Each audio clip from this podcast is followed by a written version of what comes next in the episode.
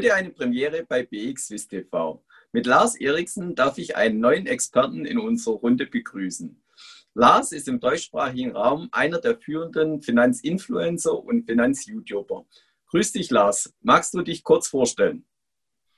Ja, vielen Dank. Mein Name ist äh, Lars Eriksen und tatsächlich liegen ein paar tausend Kilometer, glaube ich, zwischen uns, denn äh, ich wohne an der nördlichsten Spitze von Deutschland, direkt an der Grenze zu Dänemark. Insofern freue ich mich, dass ich den Weg indirekt hier in die Schweiz geschafft habe.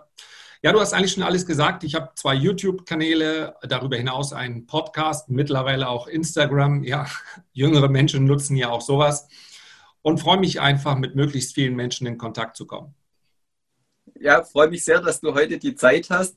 Wollen wir gleich in die Themen einsteigen. Wenn wir uns zurzeit die Märkte anschauen, sind sie auch dieses Jahr schon wieder relativ gut gelaufen. Allerdings stockt die Entwicklung etwas und wir sehen auch teils äh, deutliche Rückschläge auf Tagesbasis. Wie schätzt du den Markt ein für die kommenden Wochen und Monate? Also tatsächlich denke ich, dass wir derzeit eine Situation haben, in der die Abhängigkeit von dem, was die Politik jeden Tag erzählt, und damit meine ich sowohl die äh, gewählte Politik als auch die Notenbankpolitik, die ist relativ hoch ich kann mir kaum vorstellen, dass wir die ganz großen Korrekturen oder gar einen Bärenmarkt jetzt in den nächsten Quartalen zu erwarten haben. Schlicht und einfach deshalb, weil wir sehen, dass der Aktienmarkt abhängig ist von der massiven Liquidität, die in den Markt hineinströmt. Und ich kann mir einfach kein Szenario denken, in dem diese Liquidität jetzt erstmal abebben sollte.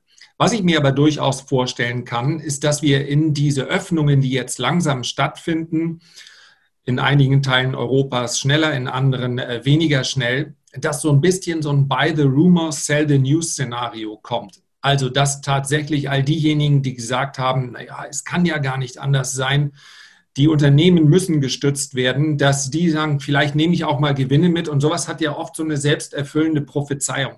Das heißt also, wenn dann mal ein, zwei Tage schwache Tage kommen, ja, dann äh, zieht man vermutlich seinen Stop etwas enger und sagt, okay, vielleicht ist zumindest mal eine kleine Tanzpause hier in dieser Party zu erwarten. Und sowas ist dann oft mal eine Phase, wo es ja so fünf bis zehn Prozent wäre ja auch durchaus mal eine Korrektur, die der Markt vertragen könnte. Im Übrigen sehen wir die in einigen Branchen ja durchaus schon. Ja, und wenn wir uns einige Branchen oder insbe insbesondere auch die Tech-Branche vielleicht näher anschauen wollen, die ist in den letzten Monaten und auch Jahre sehr gut gelaufen. Denkst du, sie ist schon überbewertet oder gibt es hier auch noch spezielle oder interessante Titel, die es sich auch noch lohnt, zum einzusteigen? Also tatsächlich glaube ich, dass wir aufgrund dieser massiven Rallye der letzten ja, ungefähr 12, 13 Monate, also seit dem März-Crash 2020, unterbewertete Branchen und Sektoren kaum noch finden können. Dazu ist der Markt auch zu transparent und dazu sind zu viele Stories jetzt auch gespielt. Allerdings denke ich, dass man innerhalb dieses Tech-Sektors dann unterscheiden muss zwischen den Tech-Werten, die einfach unglaublich hoch bewertet sind. Da fallen mir insbesondere die Wasserstoffaktien und die Elektroautomobilitätsaktien ein, ja in den letzten Tagen teilweise auch schon 30, 40, ja, bis zu 50 Prozent unter Druck gekommen sind. Und anderen Technologiewerten, die ja klassischerweise in den Tech-Sektor reingehören. Aber wenn wir uns eine Amazon, eine Facebook, eine Google, eine Apple anschauen, die gehören alle in den Tech-Sektor, sind aber eigentlich aufgrund ihrer, ihrer Marktstärke und aufgrund der Tatsache, dass die, glaube ich, kombiniert mehr als 1000 Milliarden Cash lagern, schon fast in dem, in dem Value-Bereich zu verordnen. Insofern muss man da sicherlich unterscheiden und ich glaube, in solchen Risk-Off-Phasen, wie wir sie jetzt gerade erleben, muss man einfach damit rechnen, dass diese hochbewerteten Aktien dann sehr schnell unter Druck geraten. Das ist allerdings aus meiner Sicht vermutlich eine Kaufgelegenheit auf Sicht der nächsten Monate. Wollen wir vielleicht noch ein ganz anderes Thema anschauen? Ähm, wir haben das äh, auch in den Newsportalen schon gesehen. Der Konsum wird jetzt stark ansteigen und viele Experten rechnen dadurch auch mit einer Inflation. Früher immer so das Schreckgespenst. Mittlerweile kann man vielleicht sagen, dass für ein Aktienportfolio es gar nicht so schlimm ist, wenn Inflation kommt. Siehst du das auch so oder hast du da eine andere Meinung dazu? Also ich denke, dass die Inflation, die Höhe der Inflation durchaus eine Rolle spricht. Wir sprechen, äh, eine Rolle spielt. Wir sprechen ja hier über die Verbraucherpreisinflation, die Asset Price Inflation, die haben wir ja im Prinzip schon seit Jahren. Die wird vermutlich auch nicht abebben, zumindest in der aktuellen Zinspolitik nicht. Und Verbraucherpreisinflation, wenn man genau hinschaut, dann wird die eigentlich schon seit vielen Monaten eingepreist. Wenn ich mir eine Freeport McMoran anschaue, größter Kupferproduzent der Welt und Rohstoffe sind die klassischen Inflationswerte, dann hat die Aktie sich, glaube ich, vom Tief verdrei- oder vervierfacht.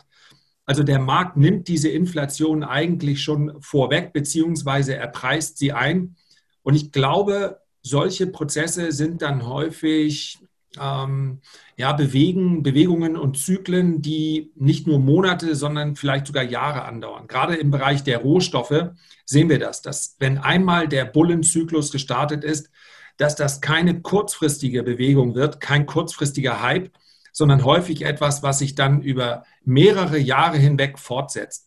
Nichtsdestotrotz muss man sagen, egal ob wir über eine Glencore sprechen oder eine Wale oder eine ähm, ja, oder die genannte Freeport, auch die hätten natürlich so ein bisschen Korrekturpotenzial mal. Also wenn man es aus Sicht eines aktiven Anlegers betrachtet, dann würde ich sagen, auch dort wäre mal eine Korrektur erst abzuwarten.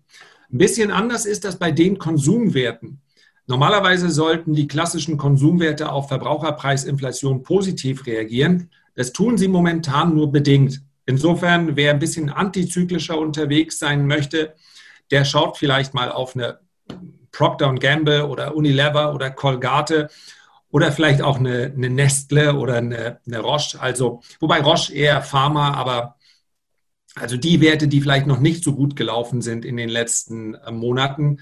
Wenn wir die Inflation sehen und sie hält für mehr als drei, vier Monate an, dann sollten diese Werte eher davon profitieren.